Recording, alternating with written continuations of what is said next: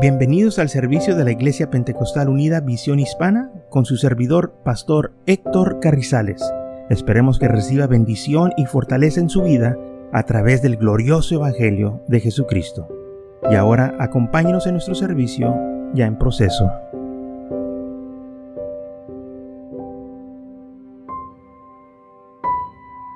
Entonces el Evangelio, hermanos, que ellos estaban predicando, era del Dios verdadero. No estaban predicando otro Dios, sino que el Dios de gloria manifestado en carne. En el libro de Isaías, vamos a leer primero el, Deuteronomio.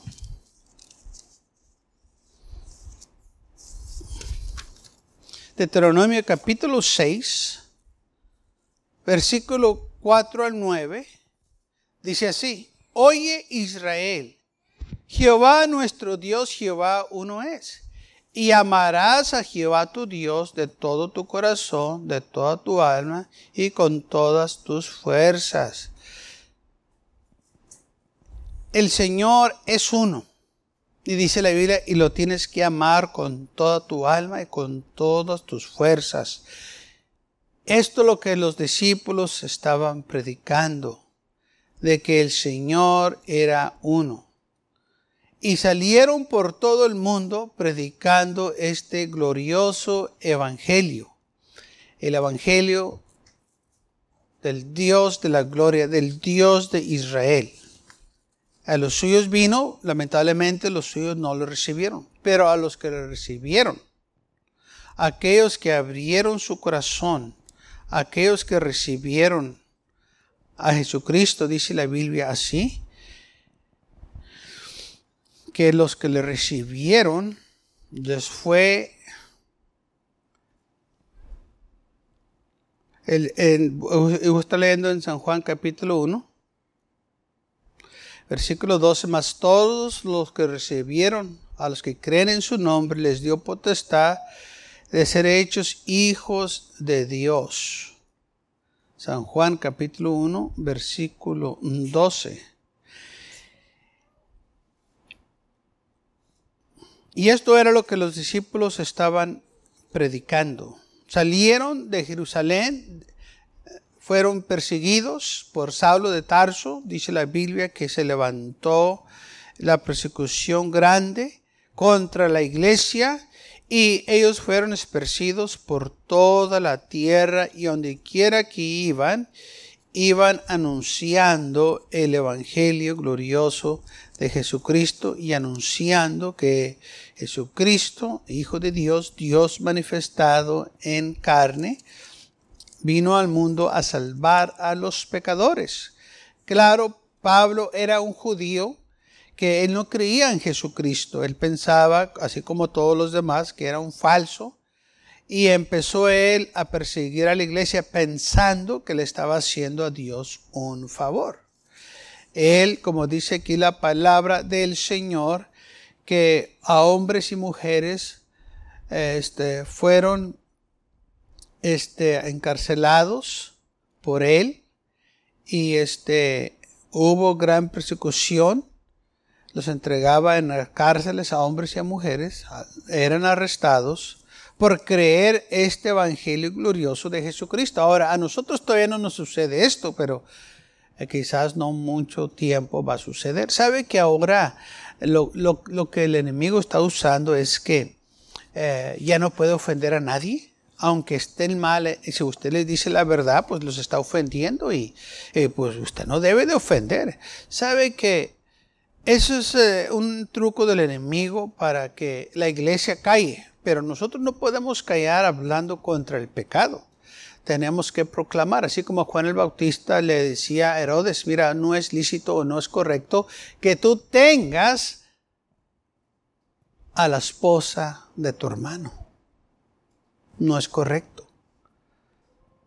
Y esto le molestaba a Herodes porque este él sabía que estaba mal. Y, eh, él decía, Juan el Bautista le decía, esto, no es correcto, que tú estés haciendo esto. Así la iglesia tiene que proclamar y decirle al mundo, mira, eso no está correcto. Eso a Dios no le agrada. Que se ofendan, se ofenden porque no quieren cambiar, se ofenden porque saben que están equivocados, se ofenden porque saben que lo que están haciendo a Dios no le agrada. Les gusta que le digan la verdad según ellos y luego cuando les dicen la verdad se ofenden. Pues es, eh, eh, es la cosa que si te gusta que te digan la verdad, no te ofendas. Deja que Dios obre en tu vida. Pero ahora el enemigo está usando eso y muchos entonces ahora eh, se ofenden porque les dicen la verdad y, y aún el gobierno se está metiendo en esto y no quiere que nadie sea ofendido. Ellos sí pueden ofender, pueden decir a la iglesia que son locos, son este, fanáticos, son radicales, pero a ellos no se les puede decir nada porque se ofenden. Así no trabaja.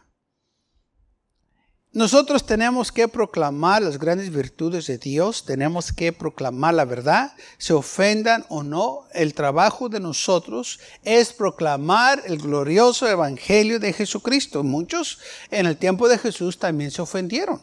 Pero él como quiera les hablaba, él como quiera predicaba también con los discípulos. Lamentablemente muchos tomaron esa ofensa y se convirtió en odio y se levantaron contra la iglesia, contra los discípulos y les dieron la muerte. Pero hermanos, nosotros no debemos de tener temor de lo que el mundo nos quiere hacer, porque nosotros proclamamos este glorioso evangelio de Jesucristo, así como el Señor nos dijo que lo hiciéramos, lo tenemos que hacer no tenemos nosotros que preocuparnos qué es lo que nos va a suceder. Nuestra vida está escondida en Cristo Jesús. Que nos quieran hacer una cosa u otra, estamos en las manos del Señor. Que nos dicen que nos van a poner en las cárceles, nos van a castigar, estamos en las manos del Señor. Muchos, yo sé que van a traicionar al Señor y, van a dudar y se van a ir para atrás al mundo, pero nosotros nos vamos a mantener fieles en el Señor y no vamos a negar nuestra fe, no vamos a negar al Señor Jesucristo, vamos a permanecer firmes en Él. Entonces, ellos salieron y predicaban a donde quiera que iban y Pablo los perseguía. Aún fue con los sumos sacerdotes eh, y los escribas y les pidió cartas para que donde quiera que iban los discípulos, él los podía aprender y traerlos a Jerusalén para castigarlos. Entonces dice la palabra del Señor que se fue por el camino de Damasco y yendo él hacia allá se le apareció el Señor. Dice la Biblia que él este, pidió cartas al, en, la sinagoga, para ir a la sinagoga de Damasco para aprender a, todos los que yaces a hombres y mujeres de este camino y traer los presos a Jerusalén. Mas yendo él por el camino, y estoy leyendo de Hechos capítulo 9, versículo 3, mas yendo él por el camino aconteció que cerca de Damasco, de repente, repentinamente le rodeó un resplandor de luz del cielo y cayó en tierra. Oyó una voz que le decía, Saulo, Saulo, ¿por qué me persigues? Y él dijo, ¿quién eres, Señor? Y él le dijo, yo soy Jesús a quien tú persigues. Dura cosa te es dar cosas contra el aguijón. Él, temblando y temeroso, dijo, Señor, ¿qué quieres que yo haga? Y el Señor le dijo, levántate y entra a la ciudad y se te dirá lo que debes hacer. Ahora recuerden que Saulo andaba persiguiendo a los discípulos de Jesús. Todos los que creían en Jesús estaban siendo arrestados, encadenados y trayéndolos presos a Jerusalén para castigarlos. Entonces, yendo él rumbo a Damasco para hacer esto, se le apareció, dice la Biblia, una luz del cielo, que era una luz fuerte, que este, se le apareció ahí el Señor, y una voz le decía, Saulo, Saulo, ¿por qué me persigues? Y le dijo, ¿quién eres, Señor? Ok, ahí me quiero detener. Versículo 5. Dice, ¿quién eres, Señor? ¿A quién cree usted que Pablo se estaba refiriendo? Cuando él dice Señor, ¿quién eres, Señor? Muchos han dicho, bueno, es que estaba hablando con Jesús. No, no, pastor, no. Porque recuerde, él no creía en Jesús. Él andaba peleando contra Jesús. Él se está refiriendo a Jehová, porque él era judío, dijo, era hebreo de los hebreos, circuncisado al, eh, octavo día de la tribu de Benjamín. Dijo, yo soy hebreo. Cuando él dice esto, ¿quién eres, Señor? Quítale ahí la palabra, eh, eh, la palabra Señor y póngale Jehová. ¿Quién eres? Jehová. ¿Tú eres Jehová que me estás hablando? Y que viene la respuesta, le dice, yo soy Jesús. yo soy Jesús. Ah, ¿eres Jesús? ¿No eres Jehová? Yo pensaba que era Jehová que me estaba hablando. No, soy Jesús. Ahí es donde él se da cuenta de que él estaba equivocado. Por eso dice, yo estaba peleando contra el Señor. Yo, pensaba que le estaba haciendo al Señor un favor y no, estaba, yo estaba equivocado. Y por eso aquí, cuando leemos esto, tenemos que acordarnos. Cuando Pablo dice esto, recuerden, Pablo todavía no se había convertido él era judío, andaba persiguiendo a los cristianos que creían en Jesús. Por eso cuando él dice esto, no se estaba refiriendo a Jesús porque él estaba contra Jesús en el momento. Pero una vez que esa voz habló con él y le dijo, yo soy Jesús, a quien tú persigues. Él temoroso le dijo, ¿qué quieres que haga? Y el Señor le dijo, levántate y entra a la ciudad y se te dirá lo que debes hacer. Él se dio cuenta que estaba equivocado en ese momento. ¿Qué tantas veces gente pelea contra el Señor no sabiendo que están equivocados? Así como Pablo él dijo, yo pensaba que le estaba haciendo un favor al Señor. No le estaba haciendo un favor, estaba peleando contra él. Dijo, ahora yo perseguí la iglesia y, y, traje mucha gente a ser castigados. Pero él mismo dice claramente, lo hice en ignorancia. Estaba yo ignorante de estas cosas. Y así es. Y esto es lo glorioso del Evangelio, hermanos, que nos saca de la ignorancia. Ahora él ya sabía. Y por eso él este, fue usado grandemente por el Señor porque él se puso a la disposición del Señor y le dijo, Señor, ¿qué quieres que yo haga? Lo que tú me pidas, yo lo voy a hacer. ¿Qué es lo que tú quieres que yo haga para ti? Y el Señor le dijo, levántate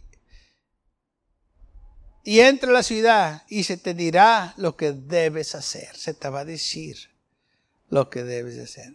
Y claro, en la persecución, hermanos de la iglesia, recordemos, todo el tiempo va a haber avivamiento, todo el tiempo va a haber gente que se salva. Por eso nosotros no debemos de estar preocupados por la pandemia, lo que viene, eh, porque la iglesia, hermanos, sigue adelante, sigue en avivamiento, cosas grandes suceden en la iglesia, porque la iglesia es del Señor. No importa qué lo que pase alrededor de nosotros, el Señor está en control. Nosotros, el trabajo de nosotros es predicar el Evangelio. Es el momento de nosotros de tomar, hermanos, la oportunidad, porque muchas de las veces cuando todo va bien este, y la gente tiene prosperidad y hay paz, nadie quiere huir del Evangelio. Es cuando hay problemas y hay situaciones difíciles que cuando la gente anda toda espantada, ahí es el momento que la iglesia debe de tomar para predicar el Evangelio y compartir este Evangelio con aquellos que no lo conocen. Y entonces la iglesia tomó la oportunidad, vino la persecución y donde quiera que iban, iban predicando el glorioso Evangelio de Jesucristo. Hasta aquel hombre que los iba persiguiendo también fue salvo. Y es lo que sucede, hermanos. Cosas grandes, maravillosas pasan, aleluya, cuando la iglesia hace el trabajo que se le encomendó, predicar este glorioso evangelio. Y debemos de tener nosotros este, esta oportunidad de predicar a cualquier persona que nos dé la oportunidad, hablarles del Señor. Estaba este, esta semana, de repente se me vino un amigo que estaba conmigo en, el, eh, en, en la escuela y dije, ¿qué le pasaría a Birdie? Nomás así, y no sé por qué se me vino él a la mente y dice, ¿qué le pasaría a este Birdie? Y así me quedé con ese pensamiento. Hermanos, a los dos, tres días, pues no lo miro aquí a Birdie, aquí con el vecino. Y le dije, ese se mira como Birdie, no lo puedo creer. Y, y entonces estaba ah, este, preparando aquí, este, acá afuera, una leña y que, y que salgo allá para afuera y, y voy allá. Dije, ¿tú eres Birdie? Dijo, sí, dijo, yo, yo, yo sí, bro. Dije, ¿cómo has estado? Dice, bien, dijo, pues aquí hemos andado. y dije, ¿te acuerdas de mí? Y se me queda mirando. Dice, pues te me haces conocido. Y ya le dije quién era. Dijo, ah, sí, sí, sí, ya me estoy acordando. Dije, sí, pues hace ya más de 40 eh, años que estuvimos en high school. Dice, está duro para acordarte. Dijo, no, sí, sí me acuerdo. Dice, le dije, ¿qué estás haciendo aquí con, el vecino? Dije, dijo, es mi primo. Dijo, ¿a poco es tu primo? Yo no sabía que eran primos. Dijo, sí, es mi primo. Dije, mira nomás. Y dijo, ¿y tú qué has hecho? Dijo, ¿de dónde saliste? Dijo, te miré que saliste de aquí de, de repente. Dije, es que yo vivo ahí en la iglesia. Dijo, ¿qué qué? Dije, sí, soy el pastor. Dijo, no lo puedo creer. Dije, sí, dije, dije, sí, ahí vivo. Dice, ¿qué te pasó? Dije, pues déjame contarte. tomé la oportunidad, fíjese que el Señor me lo puso en la mente, eh, unos cuantos días antes, yo no sabía ni por qué, pero el Señor sabía por qué. Así que cuando yo lo miré, pues yo estaba preparado. y le dije lo que el Señor estaba haciendo. Aleluya. Y lo invité a la iglesia. Y dijo, bueno, mira, yo, yo, yo estuve, yo, yo tiré, no, dijo, yo me venté 10 años en la prisión. Dijo, y ahí también tenemos iglesia y este que el otro. Dije, pero quiero que vengas acá a la iglesia. Y nada más se me quedaba mirando. Pero déjeme decirle que ese es el trabajo de nosotros, tomar la oportunidad. Y el Señor nos pone gente enfrente por una razón. Entonces, ese es el trabajo mío y el trabajo suyo de predicar el Evangelio. Y es cuando la iglesia, hermanos, empieza a ver avivamiento. Pero cuando la iglesia nomás está ellos solos administrando y más ellos solos estar amontonados, pues la iglesia no está haciendo el trabajo. La iglesia tiene que proclamar el glorioso evangelio de Jesucristo, predicarle al mundo. Sabe que gente cree en muchas cosas. Muchos dicen que creen en Dios y, y está bien, pero también creen en otras cosas que no deben de creer. Porque ellos piensan, bueno, yo, yo creo en Dios, pero también creo en esto y también creo en el otro. Pues si crees en Dios, ¿por qué creen en eso? Porque eh, es nomás un decir, quizás, que, eh, pues sí, sí creen en Dios, pero realmente no creen en Dios. Dicen que sí, nomás por decirlo, pero a la manera que ellos viven es todo lo opuesto. Y entonces la iglesia por eso tiene que estar proclamando, diciéndole a la gente de el Dios verdadero de la gloria, porque hay muchos dioses que el hombre ha inventado, hay muchos santos que el hombre tiene, pero ninguno de esos puede salvar, solo el Dios de la gloria puede salvar. Quizás nosotros pensamos, ah, pues creen en Dios, pero ¿cómo sabe si es el mismo Dios que usted cree? Porque hay muchos dioses, dioses que ellos han hecho, no dioses como el Dios verdadero que nosotros sirvemos. Pero dice gente, pues nomás soy un Dios. Sí, nomás hay uno. Pero eso no quiere decir que tú puedes hacer dioses de barro, de madera, de papel y adorarles. O dioses de gente que este, los admira la gente y así como ellos son, la gente quiere ser. Así como muchos cantantes o muchas estrellas del cine que tienen sus seguidores. Y sus seguidores se, visten igual que ellos, hablan igual que ellos, bailan igual que ellos. Esos son sus dioses de ellos. Darían su vida por ellos porque eh, eh, pagan cierta cantidad para aún verse igual que ellos. Se, operan de la cara y todo para tener las mismas figuras de sus dioses. Es lo que hace el mundo. ¿Y qué de nosotros? ¿Qué de la iglesia? ¿Estamos comprometidos igual que ellos de hacer lo mismo? ¿O nomás lo decimos de labios? Entonces la iglesia tiene que proclamar que no, nomás hay un Dios verdadero y yo le sirvo y daría mi vida por este evangelio. Y quizás un día lo, lo vamos a tener que hacer. En los tiempos de los apóstoles se les daba oportunidad, especialmente cuando Pablo andaba persiguiendo a la iglesia. Los hacía que blasfemaran el nombre de Jesús, o si no los mataba. ¿Mm? Ahora no, la gente no tiene que hacer eso, nomás se, le da un dinerito y niegan al Señor. se, le, se, le, da un regalito y ya. Es todo lo que tienen que hacer. O muchos eran torturados para que blasfemaran y negaran al Señor. Ahorita, gracias a Dios, que no estamos en estas situaciones. Pero, ¿qué si ven esa situación? ¿Va a blasfemar al Señor o va a bendecir su nombre en medio de la lucha y la prueba? ¿Sabe que años para atrás yo oí un testimonio de un misionero que fue a una este, nación allá por el África y estaba predicando y tenía él y su esposa, eh, estaba él y su esposa y, y, un niño de brazos. Y, el, testimonio dicen que a este hermano llegaron a su casa unos, una gente mala. Y lo amenazaron a él y a su esposa y, y, su esposa que tenía el niño en sus brazos se lo quitaron al niño de ella de sus brazos y le dijeron, niega al Señor ahorita mismo o matamos a este niño.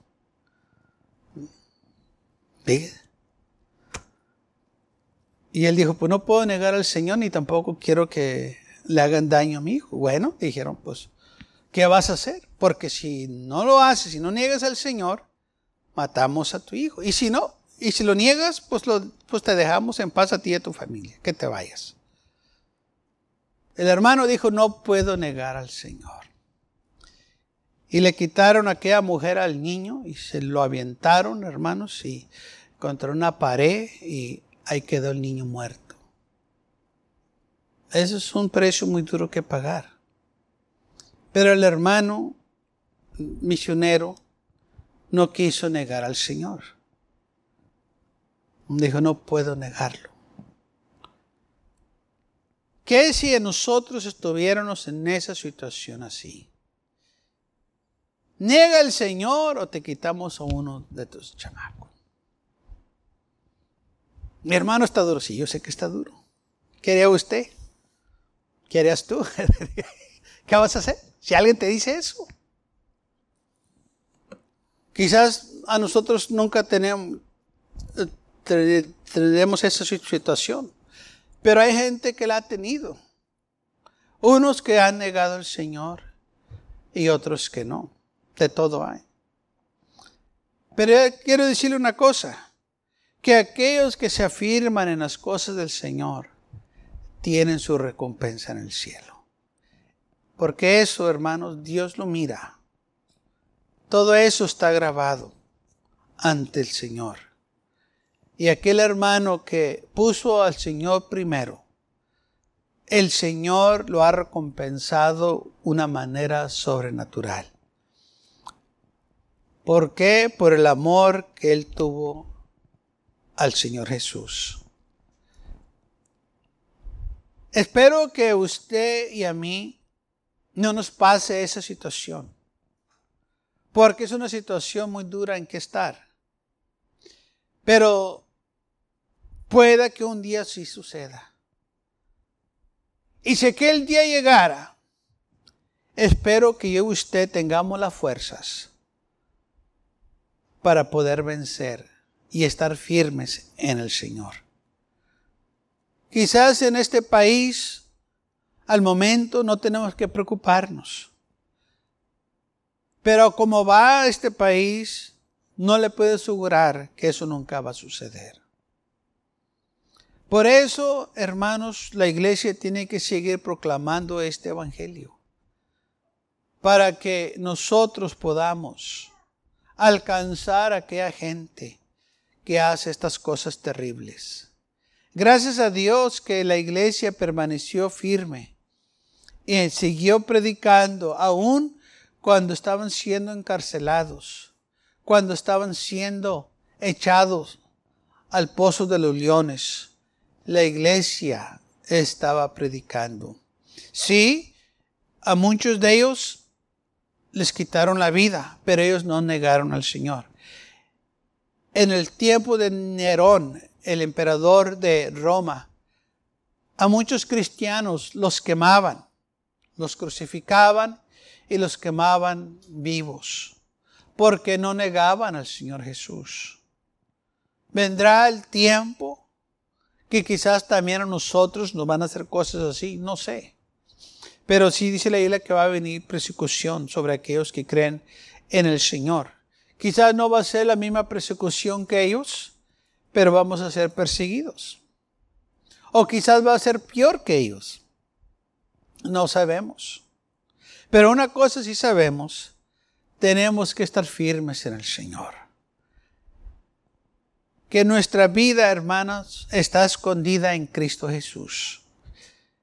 Y si el Señor estuvo dispuesto a dar su vida por nosotros, nosotros también debemos de estar dispuestos a dar nuestra vida por Él por el Evangelio, para que este Evangelio siga adelante. Muchos hombres y mujeres perdieron sus vidas para que yo y usted pudiéramos tener vida eterna. Predicaron este Evangelio. Pablo fue decapitado en Roma por predicar este Evangelio, que usted ahora disfrutamos. Un hombre que fue el primer misionero que se puso a la exposición del Señor cuando le dijo, ¿qué quieres que yo haga? Y el Señor le, lo llamó para ser el primer misionero. Y salió de la comodidad de la iglesia para predicar este glorioso evangelio. Y Pablo dice en los peligros que él andaba, en peligros de ladrones, en peligros de entre falsos hermanos, en peligros de ríos, en, peligros en el mar, donde quiera, en fríos, en hambres. Y todo lo hizo porque estaba él dispuesto a dar su vida por este glorioso evangelio de Jesucristo.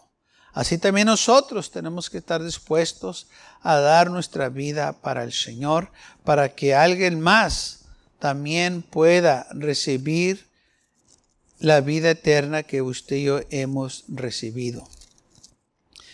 Este Evangelio está fundado en sacrificio. El sacrificio de la cruz del Calvario. Y si el Señor se sacrificó por nosotros, nosotros también nos vamos a sacrificar para que este Evangelio siga adelante.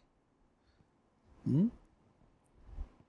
Así fue fundado este Evangelio sobre un sacrificio. Se sacrifica el ministro para salir a predicar, el evangelista, el apóstol. Todo es un sacrificio por amor al nombre del Señor, para que las almas sean salvas. Porque así nos llamó el Señor, que saliéramos y predicáramos el, el Evangelio por todo el mundo. Ahora, eso no quiere decir que nos vamos a ir y, vamos a dejar aquí donde vivimos. No, está diciendo la palabra del Señor que sálganos a predicar. O sea, que no te quedes con lo que tienes, compártelo. Dilo a tus vecinos, dile a tus familiares, dile a tus compañeros del trabajo, dilo a tus amigos, donde quiera que andes. Comparte este evangelio. No todos van a ser misioneros que van a ir a otros países, no todos van a ser evangelistas que van a andar predicando en ciudad tras ciudad, pero todos podemos compartir este Evangelio con gente que conocemos, compañeros de trabajo, compañeros en escuela, eh, eh, compañeros eh, donde quiera que andemos.